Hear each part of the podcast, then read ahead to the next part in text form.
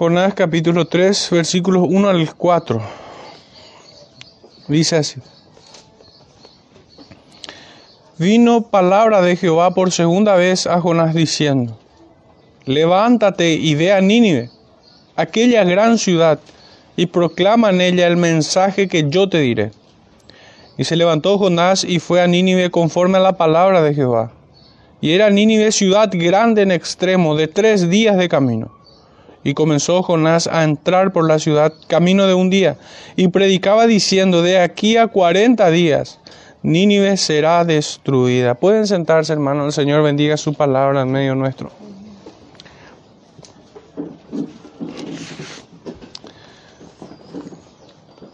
Bueno, en esta mañana el sermón lleva por título Obediencia, fruto de una vida restaurada. O la obediencia es fruto de una vida restaurada. Y para enfocarnos, hermanos, en esta mañana, en nuestro estudio, quisiera que eh, leerles un texto en Hechos de los Apóstoles.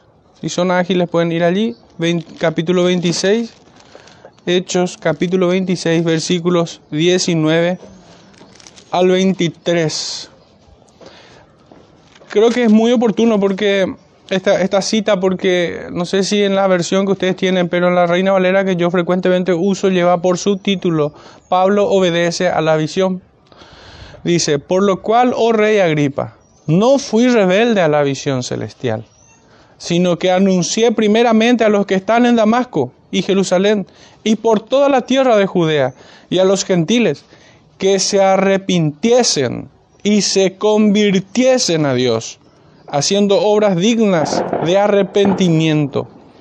Por causa de esto, los judíos prendiéndome en el templo intentaron matarme, pero habiendo obtenido auxilio de Dios, perseveró, persevero hasta el día de hoy, dando testimonio a pequeños y a grandes, no diciendo nada fuera de las cosas que los profetas y Moisés dijeron que habían de suceder que el Cristo había de padecer y ser el primero de la resurrección de los muertos para anunciar luz al pueblo y a los gentiles. Hermanos, em, el mensaje de Pablo no difiere en absoluto del mensaje del profeta Jonás que entregó a Nínive. Pero esto viene siendo desde que el Evangelio comenzó a revelarse en Génesis en, el comienzo de la historia de la redención. No es solamente el comienzo de la historia de la humanidad y de todo lo que existe del mundo, sino también de la historia de la redención. La Biblia bien pudiera tener un subtítulo como ese, las Sagradas Escrituras, la historia de la salvación, la historia de la redención en Cristo Jesús, la historia de la justificación o la historia de la santificación. Son todos temas que están que se desarrollan en el Evangelio, en el mensaje de salvación. Y si, si pusieron atención, hay palabras que se repiten de manera puntual y es arrepentimiento y conversión.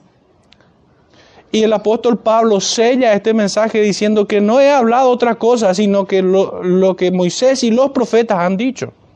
Él no se apartó. No se apartó. De hecho que el mensaje es uno solo. No hay dos mensajes, no hay formas, dos formas de, predicar un mensaje. Generalmente cuando el predicador quiere ponerle su estilo, entre comillas digo, a la predicación, se arriesga, se arriesga un poco en equivocarse. No necesariamente es así, no necesariamente es así. Pues bien, también parte de, de la forma en la que los predicadores enseñan también es es, comunican o manifiestan su intención de persuadir a las personas.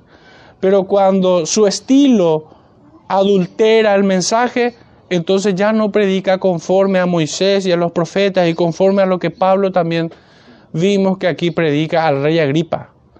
Y predicó de esa manera a pobres y a ricos, a jóvenes y mayores, a toda criatura. Él dice a judíos, gentiles y a todos, a los de Damasco hay un solo evangelio para todos. No hay un evangelio culturizado, que hay un evangelio para predicar a los paraguayos, otro a los argentinos, otro a los peruanos, otro a los alemanes. No existe tal cosa. Hay un solo evangelio y es el mismo. Bueno, repito, el título de este sermón es Obediencia, fruto de una vida restaurada. Y ya entrando en materia, el versículo 1 nos dice, vino palabra de Jehová, y el texto tiene la amabilidad de aclararnos por segunda vez a Jonás, diciendo. ¿Y qué es lo que podemos ver en esto, hermanos? Claramente sabemos que Jonás recibió palabra del Señor allí, de vuelta, por segunda vez. Pero ¿qué significa eso? ¿O cómo podemos nosotros dimensionar este hecho? Que el Señor se comunique con los hombres ya es un milagro, ya es una gracia que no merecemos y que recibimos inmerecidamente. Ya es algo hermoso. Pero Jonás está recibiendo por segunda vez el mismo mensaje. Claramente nosotros vemos a un Señor, a un Dios todopoderoso, compasivo, a un Dios que se da a conocer en su misericordia, en su bondad, en su paciencia para con los hijos. No solamente esto, sino que nosotros conocemos el antecedente para que llegase por segunda vez la palabra del Señor. ¿Y qué vimos allí? Vimos un amor paternal que el padre, después de haberle corregido al hijo, le vuelve a instruir. ¿Y esto qué es? Le vuelve a, dar su posición de dignidad de ser, en este caso, siervo del Señor. Le vuelve a restaurar en su posición de profeta. Lo sacó de la muerte y lo trajo de vuelta a su posición, a donde el Señor le había mandado. Verdaderamente nuestro Dios es tardo para la ira y grande en misericordia. El amor de Dios es maravillosamente incomparable. Su gracia no solo es irresistible, sino que también es inagotable. Las escrituras nos dicen que su misericordia se renuevan día con día. Por esto fracasa el creyente que, habiendo tropezado en un pecado, no se pone a cuenta con su Dios en cada mañana, cada día. Objetivamente hablando, el eterno Dios Todopoderoso no solo lo perdonó, sino que también lo restituyó en su servicio de profeta. La sangre del Cordero de Dios que quita el pecado del mundo fue sobre él, sin que haya ningún mérito en Jonás. Fue por el amor a Cristo, fue por amor a su nombre, que Jonás fue restaurado como siervo de Dios, como instrumento de salvación para los de Nínive. El amor del Padre se oye de esta manera entonces. Vino palabra de Jehová por segunda vez. El Señor no hizo descender fuego sobre Jonás, sino que le entregó de vuelta su palabra. Lo perdonó, lo restauró. Y es que esto mismo hace el perdón, el perdón restaura. No es como eh, aquella imagen de Judas. Muchos leen en las escrituras o leemos en la escritura que Judas se arrepintió, pero ese arrepentimiento no produjo o no alcanzó el perdón de Dios, porque el perdón lo hubiera restaurado y él no se hubiera suicidado. Eso más bien era un remordimiento que muchos hombres sienten por haber de alguna manera estropeado su imagen y su orgullo es lacerado. Y no soportando tal humillación, muchos se suicidan. De hecho, creo que el suicidio es la manifestación del orgullo eh, culminante, el orgullo más refulgente en el corazón del hombre. El que se suicida cree de que yo no soy digno de sufrir, yo no merezco esto o aquello. ¿Por qué yo voy a padecer por causa de otro? Es solo un error, yo no merezco esto. Obviamente es la ausencia absoluta del contentamiento cristiano. El que suicida no es una persona débil, sino que es una persona orgullosa. El que se quita la vida no es una persona que ama a los demás, sino que es una persona que desprecia a los suyos. Porque sabiendo que hará sufrir a otros, no teme en quitarse la vida.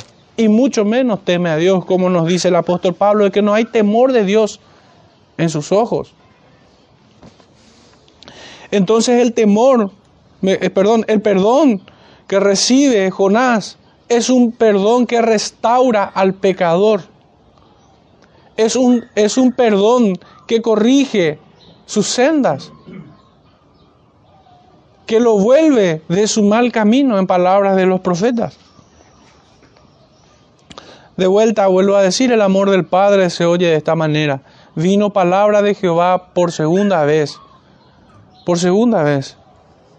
Creo que todos como hijos habremos pasado en alguna manera una experiencia similar con nuestros padres. Que habiendo fallado, que habiendo pecado en contra de ellos, ellos obviamente nos corrigen si son padres buenos, si son buenos padres, nos corrigen y después de corregirnos nos confirman de vuelta, nos confirman y nos manifiestan su confianza, volviendo a, a devolvernos la dignidad de hijos. Y sí, hermano, tenemos a un Padre que disciplina y que restaura con su perdón a sus hijos con amor manifiesto. No es uno que, que fuera implacable e inmisericordioso, sino uno que es lleno de amor santificante bajo ella. Y quisiera hacer lecturas de algunas citas que refuerzan esta idea. Si quisieran tomar nota, la primera es Salmo 36, versículo 7.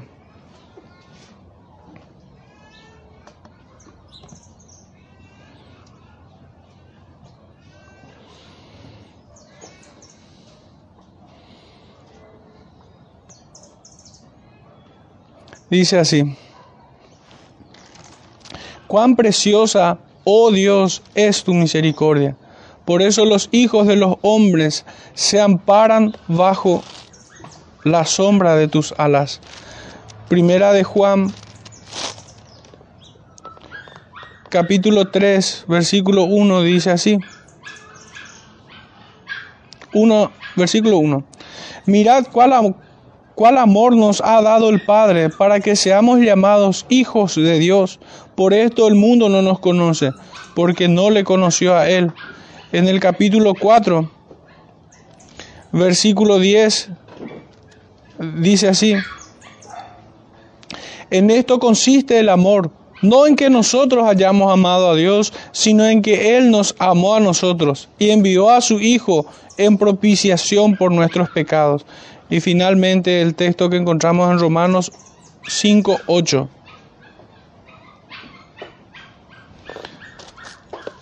Dice así, mas Dios muestra su amor para con nosotros, en que siendo aún pecadores, Cristo murió por nosotros. Qué hermosa verdad realmente. Hermanos, de, de una manera muy directa, nosotros debemos vernos en la posición de Jonás, recibiendo su palabra en esta mañana. Y, buscar en ella la fuerza para ser obediente, así como, lo, como vamos a ver que, que fue Jonás. El versículo 2 dice, levántate y ve a Nínive, aquella gran ciudad, y proclama en ella el mensaje que yo te diré. Levántate es la primera palabra que me llamó la atención.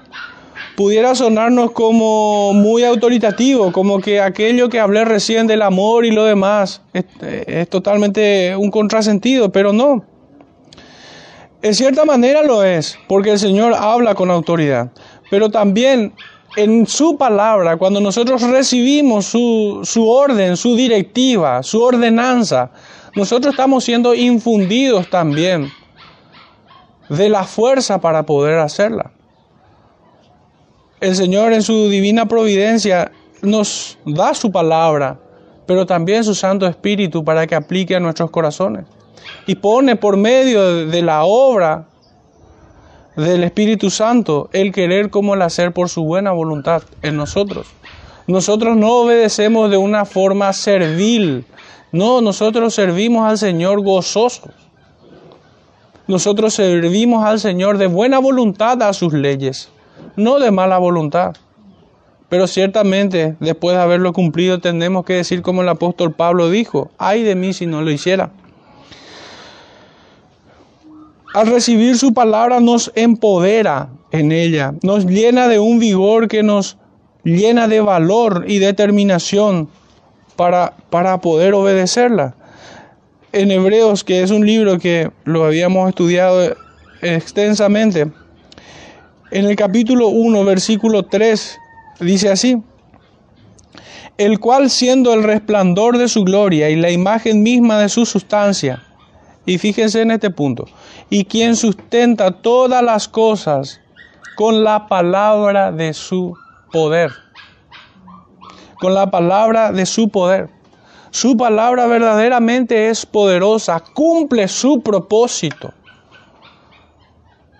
El Señor dijo, y no hará, dice el texto, dice la escritura. Ciertamente es así, por esto es que dije que la palabra del Señor nos empodera. Cuando, cuando el profeta Jonás recibe esta, esta instrucción de levántate, ciertamente él está siendo empoderado por la palabra del Señor. Su corazón cobra fuerza para ir en pos de ella. Es verdaderamente algo que no podemos explicar mucho, pero sí sabemos que es así. Jonás recibe la misma instrucción que al principio, ve a Nínive, aquella gran ciudad, y proclama en ella el mensaje que yo te diré. Nos equivocaríamos si pensáramos que el hecho de que el Señor tenga que repetir la instrucción fuera por falta de autoridad. Ya hemos dicho que esto no es así. Menos aún después de la ejemplar disciplina que le impuso al profeta, al profeta rebelde, quebrantando o quebrando, mejor dicho, todo su orgullo y derribando todo argumento que se levantaba en contra de su orden. No es esta segunda vez que habla el Señor, no, no es un síntoma de falta de autoridad o que su palabra no tenga poder, de lo contrario, todo lo contrario. Y menos aún podemos decir o entender tal cosa después de haber visto que el Señor confrontó a este profeta rebelde en su momento y quebró todo orgullo y derribó todo argumento que se levantaba en contra de su orden. En pocas palabras, hermanos, el Señor en su amor le enseñó obediencia a este profeta. En muchas formas es didáctico para nosotros, porque es notable que, que el Espíritu Santo nos permita ver los pecados de los siervos del Señor. Y es que a veces podemos pensar de que los siervos del Señor o los oficiales en una iglesia son personas impolutas. Y tal cosa no es así. Aún el profeta Elías era sujeto a pasiones, dice la Escritura. Y el Espíritu Santo nos permite ver en este proceso de que el Señor le da por primera vez la palabra y, y, por segunda vemos nosotros un proceso de disciplina con el cual el Señor restaura a su profeta, lo corrige. Y ciertamente así es con todo hijo suyo, no solo con su profeta no solo con, su profeta. No nos extrañemos, hermanos, si nosotros ante una clara enseñanza de las escrituras hacemos como que no oímos, hacemos como Jonás, que no profirió palabras, sencillamente direccionó sus pasos o se embarcó en la rebeldía, como usando la metáfora, y no puso por obra aquello que claramente el Señor manda en su palabra. Que no se extrañe el creyente si también padece como Jonás. El Señor va a quebrar su orgullo y va a derribar todo argumento que se levanta en contra de su consejo. Hasta que este hombre aprenda obediencia en arrepentimiento, en silicio y ceniza. Entendamos bien esto, sin duda alguna, esto no es una manifestación de, de falta de autoridad, sino más bien de un incomparable amor que a pesar de que somos pecadores, Cristo murió por nosotros, decía Pablo. Esta instrucción llega por segunda vez, también con el propósito certero de espantar o ahuyentar toda inseguridad que pudiera anidarse en la mente del profeta. Muchos cristianos sinceros, después de haber caído y haberse arrepentido de sus pecados, no tienen valor, no se, no se sienten dignos de servir al Señor. Eh, están desprovistos de, esa, de ese arrojo, se sienten limitados por la vergüenza. Y esto es bueno, no es malo. Es bueno que, siente, que se sientan en vergüenza delante del Señor. Somos vasos de barro. Pero la palabra del Señor vuelve a infundir en ellos aliento, espantando toda inseguridad que pudiera anidarse en su mente. Es que no es por Él, es por Cristo que recibimos el perdón. Es que es para su gloria, no para la nuestra. Nosotros no somos el, ¿cómo repuesto especial, el irreemplazable, no. Es el Señor quien dignifica a sus instrumentos. En este caso el profeta o cada creyente. Es por la santidad de Cristo que el Señor nos utiliza. Recordemos que nuestro Dios es puro de ojos. Espíritu purísimo, dice nuestra confesión. Es la sustancia de Dios mismo.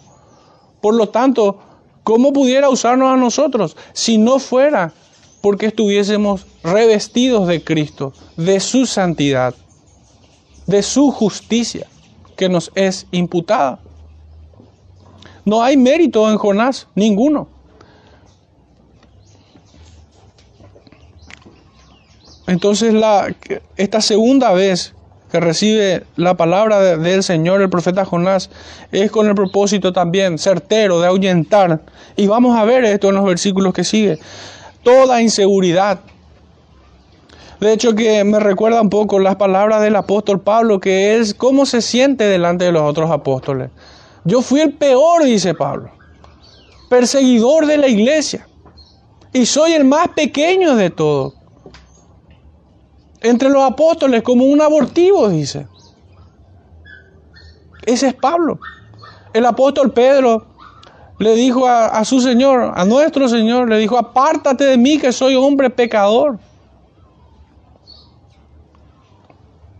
¿Quién se pudiera sentir digno de ser comisionado por el Señor? Nadie. El brazo de carne no puede aportarle nada al Señor. Pero en su amor el Señor nos da su palabra. Y como les dije hace rato, en un sentido muy directo y práctico, nosotros hoy estamos delante de su palabra. Apropiémonos de, de las mismas palabras que le fueron dadas a Jonás, diciéndote, levántate y ve a Nínive, cumple la tarea que el Señor en su consejo te ha instruido. No temas. Qué enorme privilegio tiene el hombre de escuchar su palabra realmente. Y que aún nos consideres para delegarnos su obra. Su bendita palabra es un don inconmensurable. Y por consiguiente es aún mejor conocer al que habla conocer a quien nos habla por medio de su palabra. Estas no son palabras de, de un hombre, estas no son palabras que se los lleva al viento, estas son palabras eternas. Pero estas palabras nos, nos permite conocer a quien nos habla. Porque su consejo, su bendita palabra nos muestra las, las virtudes, las excelencias los atributos de un Dios todopoderoso, de nuestro Cristo Salvador. Nos muestra de su justicia, de su amor, de su benevolencia. Servir al Dios Trino requiere que todas nuestras facultades y capacidades sean ofrecidas a plenitud, rendidas a Él. Entonces Él dirá a su siervo, levántate y ve. Y no hay otra forma, hermanos, para que nosotros podamos responder, sino, heme aquí, envíame a mí. Levántate también, comunica que responder a este llamado significa renunciar a nuestro confort, a nuestro bienestar. Representa un esfuerzo físico, una renuncia a la comodidad, declinar nuestros pensamientos y sentimientos es todo esto. renunciar a una comodidad pecaminosa de no hacer nada. Levántate, nos comunica esto. El profeta pudiera estar quieto después de haber pasado por esa travesía que tuvo en el vientre del pez. Hubiera estado exhausto. Pero el Señor le dijo, levántate y ve. El profeta renunció a esa comodidad. Ve a Nínive, nos dice la escritura. Nos enseña que debemos declinar nuestros pensamientos y sentimientos. Y debemos renunciar a nuestra voluntad en pos de la voluntad del Señor. Cualquier cosa que hubiésemos querido hacer, lo renunciamos en pos de lo que el Señor manda. Y es un poco nuestra experiencia en cada domingo, cada día del Señor. Muchas veces pudiéramos haber sido tentados por tener otra actividad o sencillamente quedarnos a dormir. Pero nosotros declinamos nuestros pensamientos, nuestros sentimientos, renunciamos a nuestra comodidad. Nuestra voluntad hacemos a un lado en pos de la voluntad de nuestro Salvador, de ciertamente reunirnos y no dejar de congregarnos. Sigue diciendo el texto, el versículo 2, aquella gran ciudad. El profeta es advertido de cuán arduo trabajo tendrá que cumplir. No solo se trata de caminar, es un esfuerzo realmente el que va a hacer, un sacrificio físico pero que el Señor lo va a sostener. Sin embargo, que diga esto, aquella gran ciudad representa un arduo trabajo a ser cumplido y, también la oposición que allí pudiera encontrar. No tan solo por ser un hombre forastero, sino por ser un emisario del Señor, del Dios Altísimo. Ciertamente eh, sería razonable que encontrara oposición, pero aquí cuando leemos aquella gran ciudad no solamente nos habla de una cuestión de proporciones geométricas, de cuán grande es, sino también de la importancia que el mismo Dios le dio a esta ciudad. Para el Señor era importante. Cierra este libro, cierra de esta manera en el capítulo 4, verso 11, haciendo una pregunta retórica. ¿Y no tendré yo piedad de Nínive, aquella gran ciudad? No es ciudad grande. Aquella gran ciudad donde hay más de 120 mil personas que no saben discernir entre su mano derecha y su mano izquierda y muchos animales. De hecho que en el original tiene el mismo sentido, no, no solo significa gran tamaño, sino que significa gran importancia. Y he visto que muchos comentaristas se ponen de acuerdo en esto y eso fue bastante tranquilizador también. El versículo 2 sigue diciendo, proclama en ella el mensaje que yo te diré. Sigue caminando en pos de su obra el profeta y recibe completamente la comisión que le fue dada. Y claramente el profeta no puede ir a hablar de su parte. Y mucho menos ir a hablar como de parte del Señor y decir otra cosa. No. Esta es la faena de un profeta Tal lo es todo aquel que proclama el mensaje de Dios.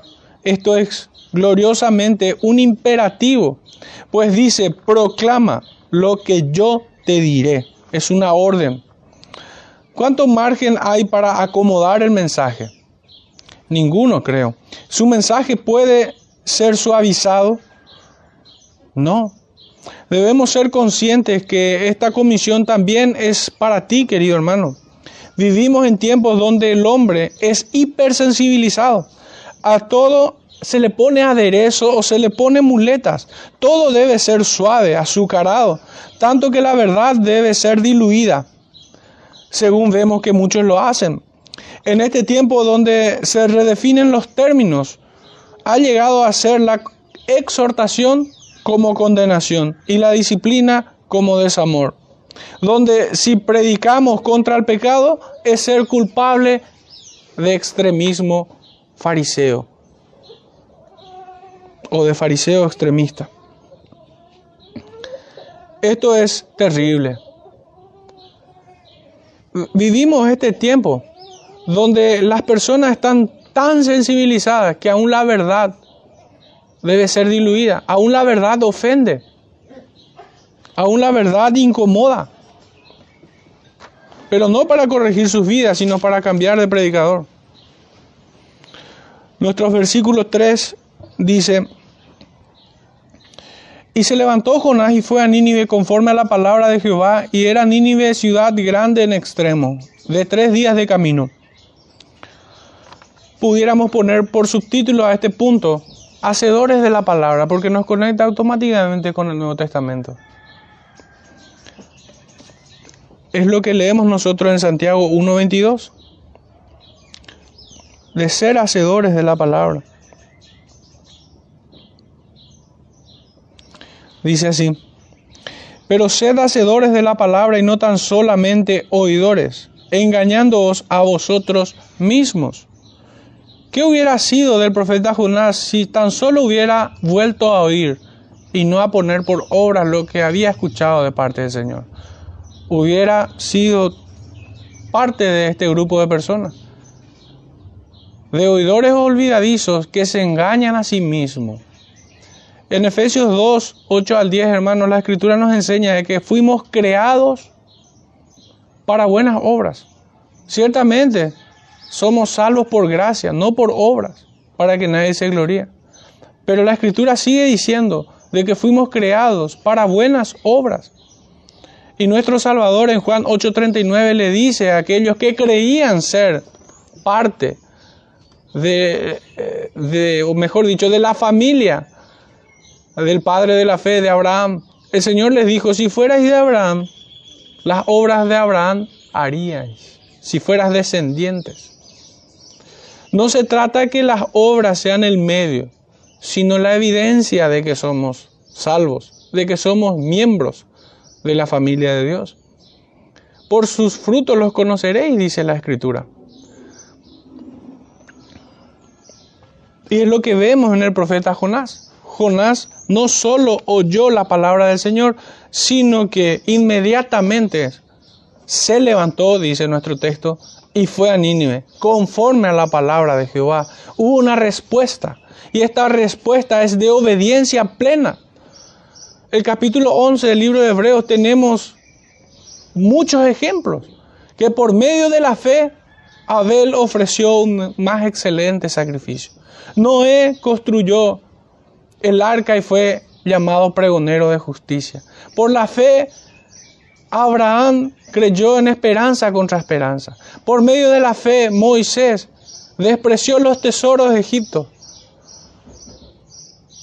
Por medio de la fe, hermanos, Jonás también caminó en obediencia a partir de aquí. Por medio de la fe. Claramente, hermanos, la fe produce obediencia. Si la fe no produce obediencia a la palabra de Dios, no es una fe salvífica, es cualquier tipo de fe menos la bíblica. En cambio, la incredulidad produce rebeldía. La incredulidad convierte al hombre en un rebelde que conociendo la palabra del Señor no la obedece. Y un excelente ejemplo es la que encontramos en Saúl que recibió la instrucción de parte del Señor de esperar a Samuel. Y no esperó. Hizo lo que quiso. Y no esperó. Y fue desechado. Ese es el verbo que usa el Señor. Fue desechado. Fue un hombre incrédulo. Saúl fue así. La fe entonces produce obediencia en este punto es donde comenzamos a ver que sus oraciones y alabanzas a Dios no eran meras palabras. En todo el capítulo 2 vemos que Jonás adoró al Señor. Adoró. Versículo 9 decía más, yo con voz de alabanza te ofreceré sacrificios, pagaré lo que prometí, las salvaciones de Jehová. Fíjense las palabras que, con las cuales adora el profeta Jonás. Pero no eran solamente palabras Había escuchado de un predicador que en otro, en otro país eh, dicen de que el cristiano miente cuando canta sus himnos.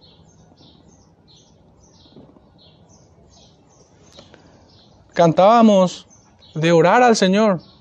Oh, cuán dulce, grata oración. Cantábamos. Realmente la, la, oración y las alabanzas que rindió el profeta Jonás no eran meras palabras, sino que las puso por obras. Es una obra del Espíritu de Dios en él. Ciertamente en sus pasos hacia esta gran ciudad pudiera albergar un temor natural. El Espíritu de Cristo nos llena de valor y determinación para obedecer a su palabra. El creyente muchas veces teme, a veces incluso por cosas menores, a veces simplemente por llegamos o recibimos un compañero nuevo en el trabajo o llegamos a un nuevo trabajo en una empresa. Y en el, en el tiempo en el que debemos presentarnos como cristianos, hay cierto temor incluso al rechazo. Y es un temor natural, nadie quiere ser rechazado. Nadie quiere ser rechazado. O muchas veces tenemos que presentar defensa de nuestra fe frente a una persona o frente a un grupo de personas y el temor nos invade naturalmente. Pero gloria a Dios que no nos ha dado un espíritu de cobardía, sino de valor, porque no somos de los que retroceden, dice Hebreos 10:39, porque esto no agradará a su alma. Y el espíritu de valor que nosotros tenemos, hermanos, no es precisamente ausencia de este temor. Nosotros dimensionamos el temor. Claro que sí. No somos locos. Tememos muchas veces. Incluso en nuestro en el ambiente laboral estamos expuestos a ser despedidos a causa de nuestra fe por intolerancia religiosa. Pero aún así el creyente se mantiene firme en la defensa de, su Salvador, no negocia. Y los pasos que da son tan firmes como la del profeta Jonás, sino que entra a la ciudad, entra en batalla, eso es lo que le esperaba. La luz invade a las tinieblas. No crean también que Satanás va a estar quieto y que el profeta ignoraba esto, de que Satanás anda como león rugiente buscando a quien devorar.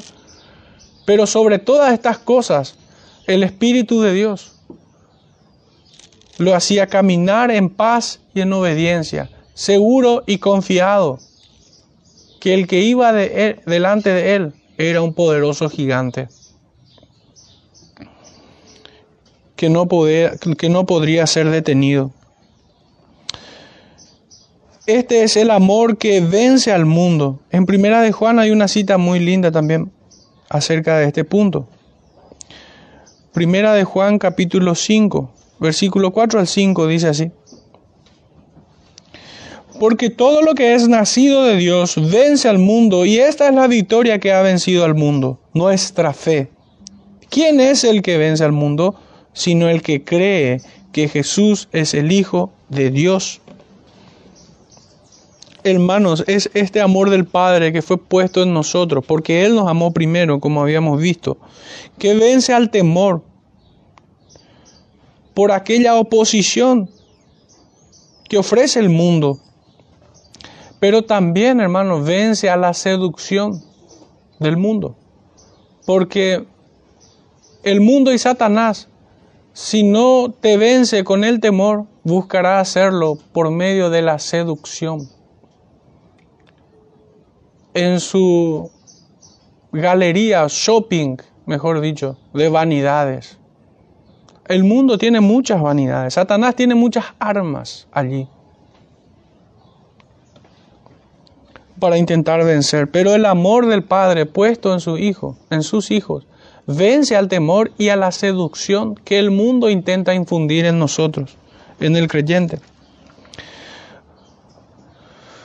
Pero fue bajo el látigo de la disciplina de Dios que Jonás había aprendido obediencia. Cuán provechoso resulta ser esta obediencia, esta disciplina, mejor dicho, que produce frutos apacibles.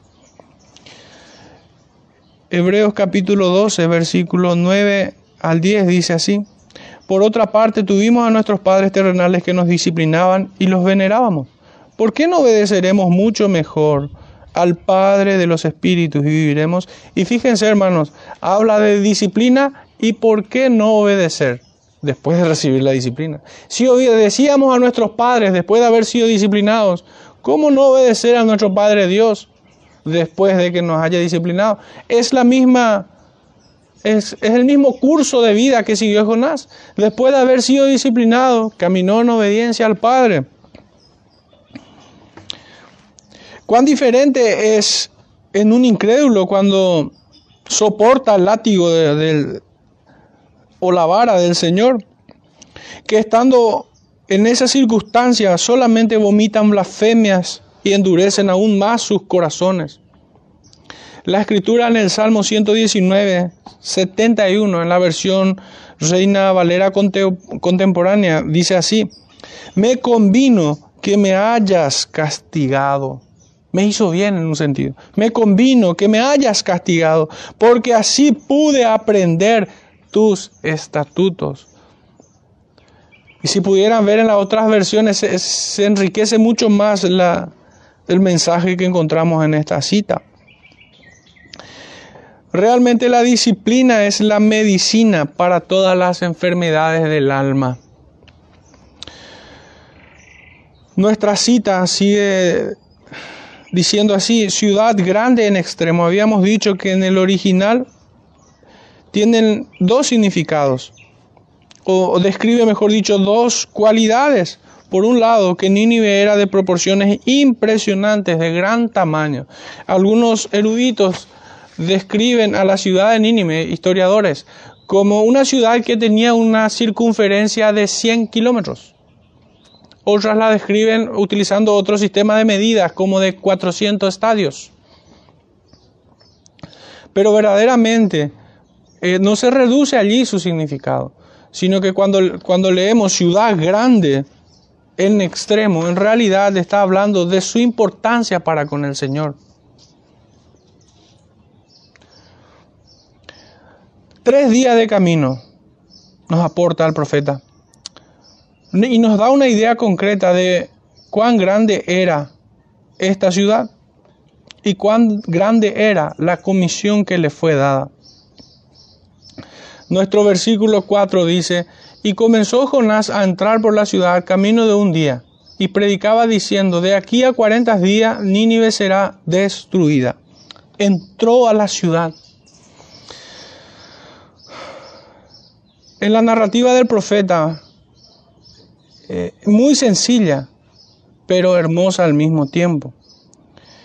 Como cuando uno de nuestros pequeños obedece a su padre voluntariamente debemos apreciar realmente la obra del Espíritu Santo en esto. No debemos ver sencillamente al profeta Jonás cumpliendo la orden, sino al Espíritu de Cristo que está en él, llevándolo en obediencia, guiándolo, empoderándolo en su palabra. Dio el paso decisivo, no solamente se direccionó hacia allí, no solamente sus sentidos y sus capacidades se enfiló hacia aquello que el Señor le había mandado, sino que lo estaba poniendo por obra y estaba llegando a hacer. Debemos imaginarnos también que el corazón de Jonás había regocijo. Es natural que un creyente, un hijo, se sienta bien con su padre al ser obediente. Si esto no es, entonces no fue obediencia fue cualquier cosa, sometimiento, ¿cómo decir?, esclavitud, algo más parecido a eso. Pero aquella obediencia que se hace en amor produce un goce en el corazón del Hijo. Puedo agradar a mi Padre allí en los cielos. Y es por Él de vuelta. Yo tengo que agradecer de vuelta por poder agradarle, caminando en obediencia. La fe, esta es la fe que obra por el amor, dice el apóstol Pablo, capítulo 5 de Gálatas. La fe sincera no pone excusas, sino que produce obediencia, como lo habíamos leído. El Evangelio de Juan, nuestro Señor dice acerca de la obediencia, vosotros sois mis amigos si hacéis lo que yo os mando. Si me amáis, guardad mis mandamientos. Y por eso es que el amor no está disociado con la obediencia. Por esto digo que aquel que obedece de corazón está gozoso en que puede agradar a su Padre Celestial. No se dilató en el tiempo para, para cumplirla, sino que a la voz de levántate entró decididamente a la ciudad. A través de sus acciones vemos su voluntad manifiesta que rinde al Señor su mente y su corazón, cualidades que el Señor mismo dotó al hombre y que se hacen manifiesto por medio de su voluntad en acción, entró en la ciudad. Finalmente son las acciones las que ratifican o confirman que amamos al Señor. Recordemos de vuelta aquel texto que dice, no nos engañemos el que dice y no hace, se engaña. El que tan solo es oidor y no hacedor, se engaña a sí mismo. Si nosotros decimos que amamos al Señor, pero no hacemos lo que Él dice, no amamos al Señor, no nos engañemos. Es a través de sus acciones entonces donde vemos su mente y su corazón rendidos al Señor en completa sumisión. Sigue diciendo el texto, camino de un día. El profeta se había despojado del pecado que lo asediaba, corriendo con paciencia la carrera que tenía por delante, comenzando a levantar las manos caídas y las rodillas paralizadas, haciendo sendas derechas para sus pies, corrigiendo lo cojo por el músculo de la fe como también dice el apóstol Pablo, andando por fe y no por vista. Andando por fe y no por vista.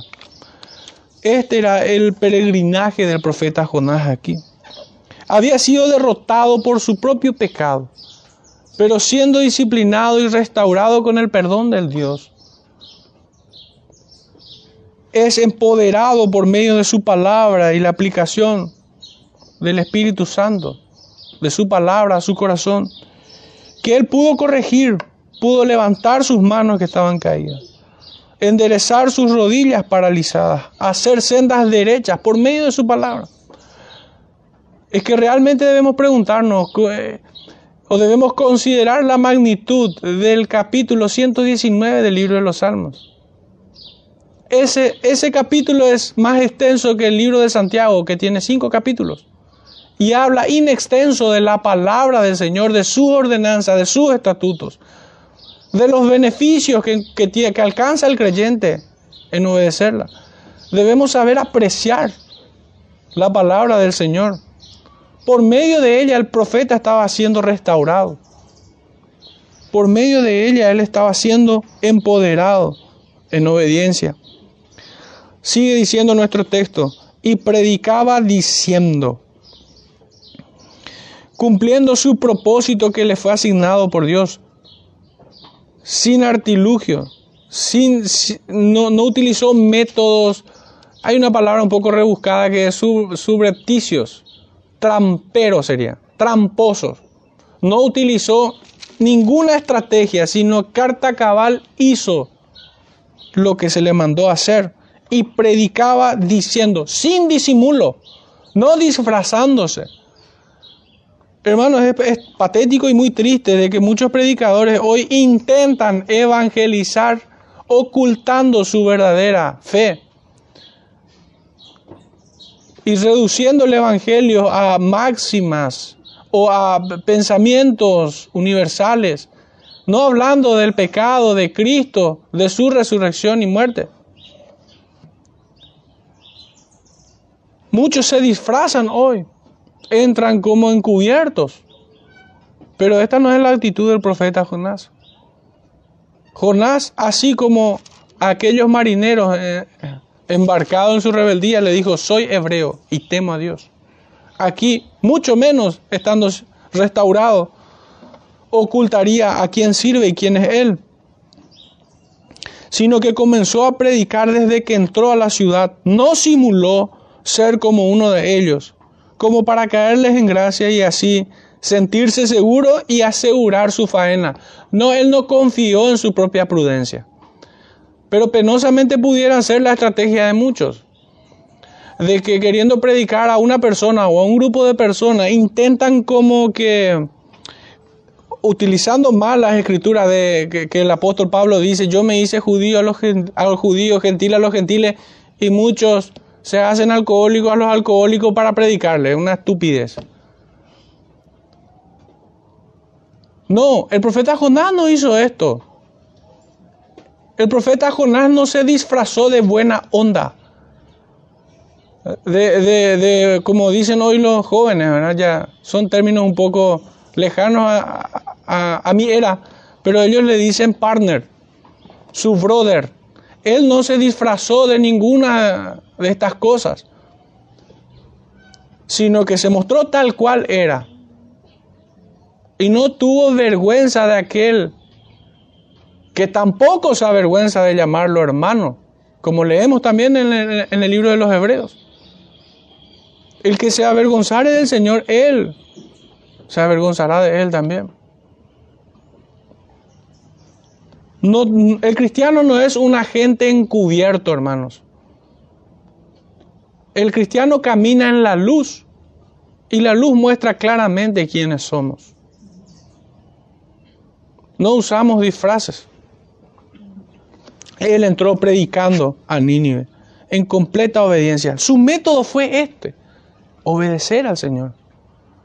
Pues el Señor no le dijo que se disfrazase de, un ninivita. No.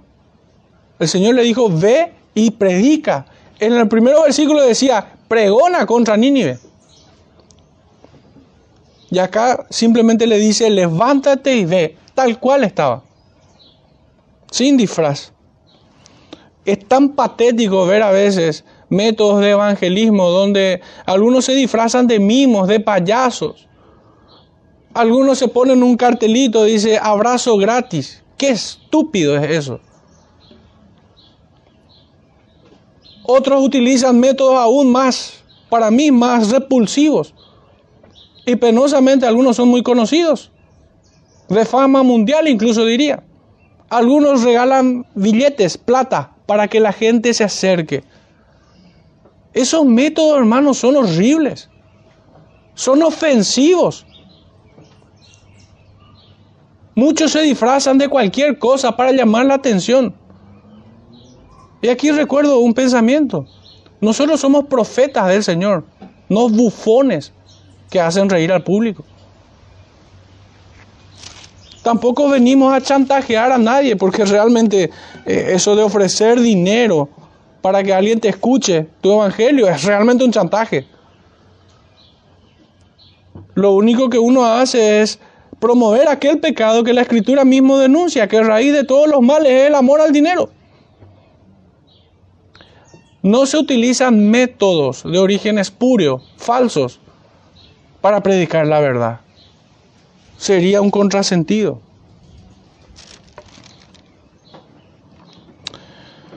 El texto dice diciendo, de aquí a 40 días Nínive será destruido. Esto es lo que él venía predicando y venía diciendo. Estas pocas palabras, hermanos, encierran el núcleo de su mensaje, que para nada es simpático o agradable. Sin embargo, es el mensaje que el gran yo soy quiere que sea entregado, tal como al principio. Pregona contra ella, Jonás 1.2. La ciudad entera siendo, siendo increpada, paradójicamente, hermanos, por quien fuera primeramente increpado porque fueron los marineros en Jonás 1.10 quienes primeramente reclamaron al profeta. El profeta fue increpado, pero ahora la ciudad es increpada por el que fue increpado. Fíjense lo que dice en el 1.10.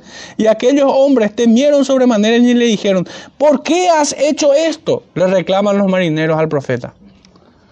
Pero ahora es el profeta quien increpa con esta predicación a toda una ciudad.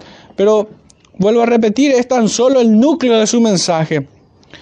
La ciudad entera siendo increpada entonces por el profeta con estas palabras. Y hay una palabra que acá nos ilustra bien, porque, bueno, en una ocasión me tocó escuchar un sermón que decía que la predicación de Jonás es sencillamente esta, Nínive será destruida. Y yo digo, pues pensé, pero es así de breve el mensaje. Y bien el Señor pudiera usar de esta manera, así tan breve.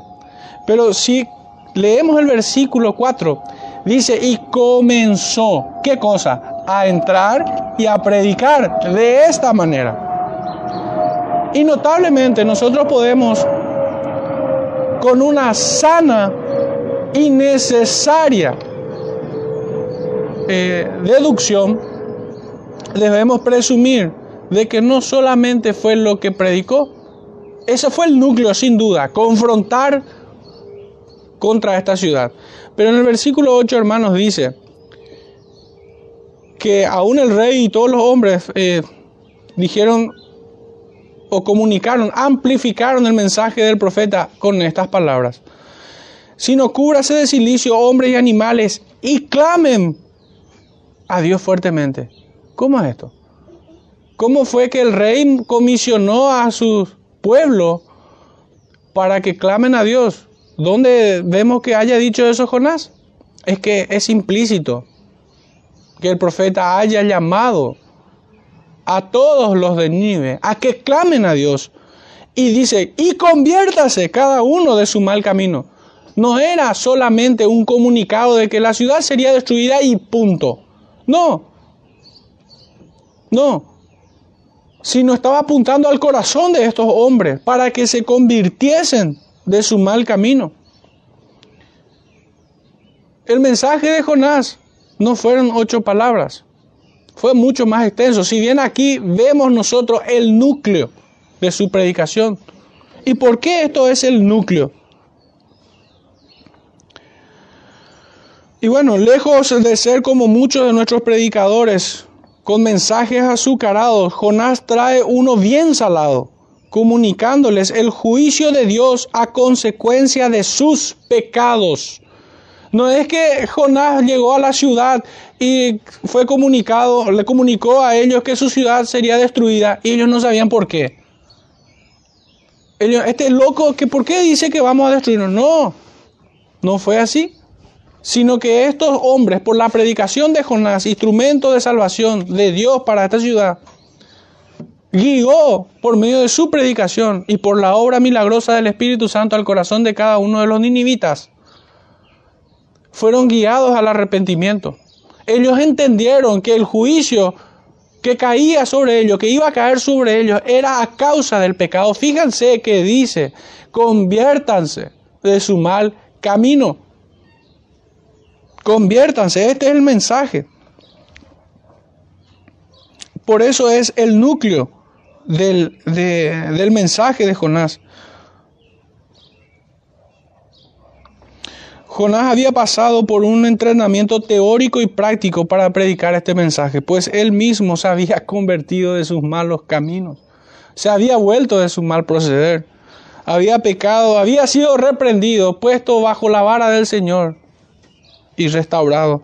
Jonás llamó a estos, no los llamó como hoy muchos de nuestros predicadores contemporáneos, no les llamó diciendo campeones o aquella remanida frase que no es mala en sí misma, pero se utiliza mal. Dice, Dios tiene un plan maravilloso para tu vida.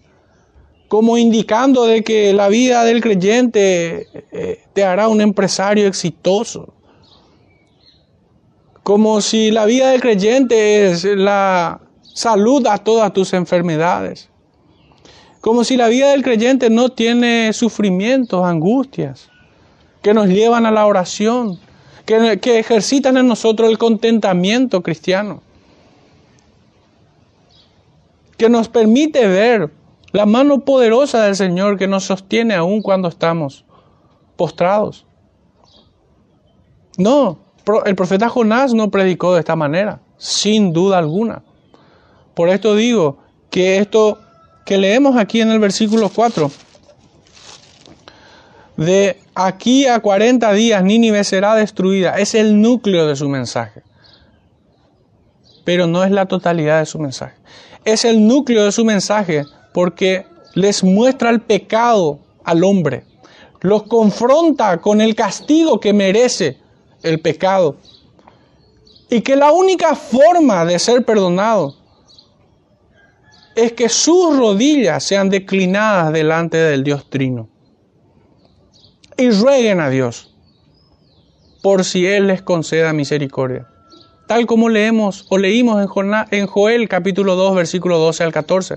Por si quizá Dios dejara bendición. El hombre entiende perfectamente que así como el profeta en capítulo 2, 8 dijo, la salvación es de Dios. Perdón, en, en, capítulo, en el versículo 9. Los ninivitas conocieron esta verdad, que la salvación es de Dios. Que ellos habían pecado y que necesitaban buscar reconciliación por medio de aquel en el que el creyente es justificado, Cristo Jesús.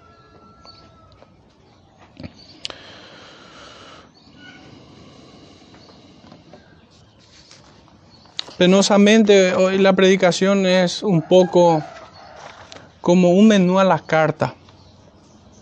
Y cada quien busca el, el bar o el copetín que mejor le, le agrada. Jonás, sin embargo, estuvo en el secreto de Jehová y dio y oyó su palabra e hizo oír su palabra verdaderamente al pueblo bajo la bendición de nuestro Dios Altísimo. E hizo volver de su mal camino y de las maldades de sus obras, no como otros que profesan, o mejor dicho, predican, profetizan mentiras. Para ir cerrando, hermanos, quisiera que me acompañen en la lectura, pudieran ir allí, al profeta Jeremías, un texto que en, el contexto del hermano Francisco viene, vino predicando. Jeremías capítulo 23. Versículo 16 primeramente. Vamos a tomar solamente ese versículo y después vamos a saltar al 25. Pero para hacer un contraste es, realmente es, es oportuno que podamos leer hoy en la predicación de Jonás. Porque justamente toda esta serie busca este propósito, buscar el discurso de Dios en una línea de tiempo a través de los profetas. Dice Jeremías 23, 16, así ha dicho Jehová de los ejércitos, no escuchéis las palabras de los profetas que profetizan y os alimentan con vanas esperanzas. Hablan visión de su propio corazón, no de la boca de Jehová no de la boca de Jehová. Dicen atrevidamente a los que me irritan, Jehová dijo, paz tendréis. Y fíjense cómo se convierte en un estafador, en un impostor. Peca en contra de Dios y en contra de los hombres, porque habla como de parte del Señor, entregando un mensaje que Dios no les dio.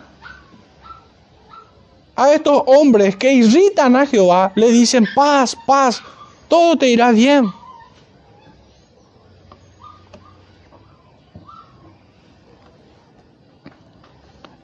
Saltamos al versículo 25.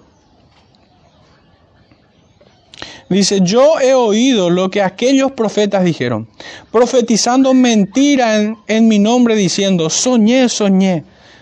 ¿Hasta cuándo estará esto en el corazón de los profetas que profetizan mentiras y que profetizan el engaño de su corazón? No piensan cómo hacen que mi pueblo se olvide de mi nombre con sus sueños, que cada uno cuenta a su compañero al modo que sus padres olvidaron de mi nombre por Baal. Estos profetas no llevan al arrepentimiento al pueblo de Dios. Ocultan esta verdad. Ocultan esta verdad. Y es toda una contradicción en sí misma. Pero ¿cómo pudiera ser esto? ¿Cómo pudiera estar pasando? Judas, versículo 4, nos dice de que estos eran hombres que entraron encubiertamente y que convierten la gracia de Dios en libertinaje. Y muchas veces se, maquilla con mucha ortodoxia. Se predica de doctrinas. Hablábamos con los hermanos ayer precisamente de que, bueno, eh, la doctrina de la, de la Trinidad obviamente es principalísima, es importantísima. Tener una, una doctrina sana en cuanto a la Trinidad, sin duda alguna. Pero pareciera ser que apartados de los que viven desordenadamente no es una doctrina tan importante.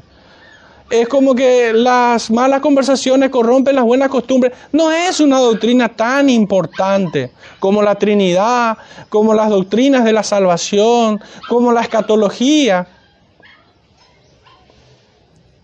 Y realmente la, la predicación es, es dogmatismo nada más, es algo abstracto la fe de muchos que no se traduce en un diario vivir. Utilizaba un poquitito eh, como metáfora la película, no sé si habrán visto, Matrix. Es acá nada más. Es ficción, la fe de muchos. Y no se dan cuenta en que sus predicadores esconden, esconden la, la palabra del Señor no hacen que su pueblo se convierta y se vuelva de sus malos caminos, como bien lo está haciendo el profeta Jonás. Versículo 29 dice, y justamente es lo que nuestro hermano nos estaba predicando, no es mi palabra como fuego, dice Jehová, y como martillo que quebranta la piedra. Por tanto, he aquí que yo estoy contra los profetas, dice Jehová, que hurtan mis palabras cada uno de su más cercano. Dice Jehová, he aquí que yo estoy contra los profetas que endulzan sus lenguas y dicen, Él ha dicho, endulzan. Mucha sistemática, pero poca piedad práctica. Mucho de la letra, pero nada del espíritu. Las vidas de los hermanos no son visitadas por aquellos quienes debieran de cuidar de ellas. Esta es una tarea pastoral. De ninguna manera tengo la comprensión de que la faena de un pastor se reduce a predicar acá y después ya no hay ningún tipo de acercamiento. Y es que el pastor es lo más semejante a la posición de un profeta. Es aquel que debe hacer que el pueblo se vuelva de su mal camino y se arrepientan de sus pecados, así como vemos en Jeremías, así como vemos en Jonás y así como vemos en todos los profetas. Y muchos lo esconden.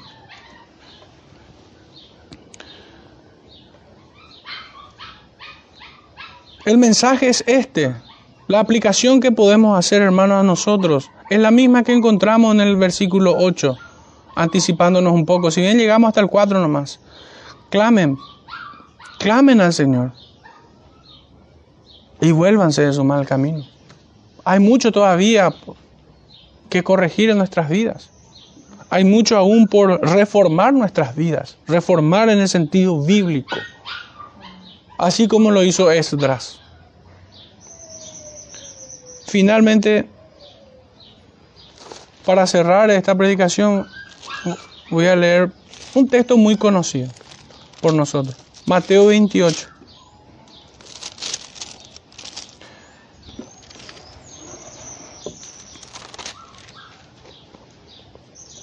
Dice en el verso 18, por tanto, no, y Jesús se acercó y les habló diciendo, Toda potestad me es dada en el cielo y en la tierra.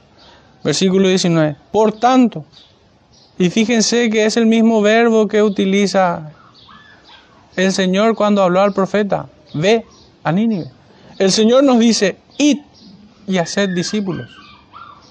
a todas las naciones, bautizándolos en el nombre del Padre, del Hijo y del Espíritu Santo.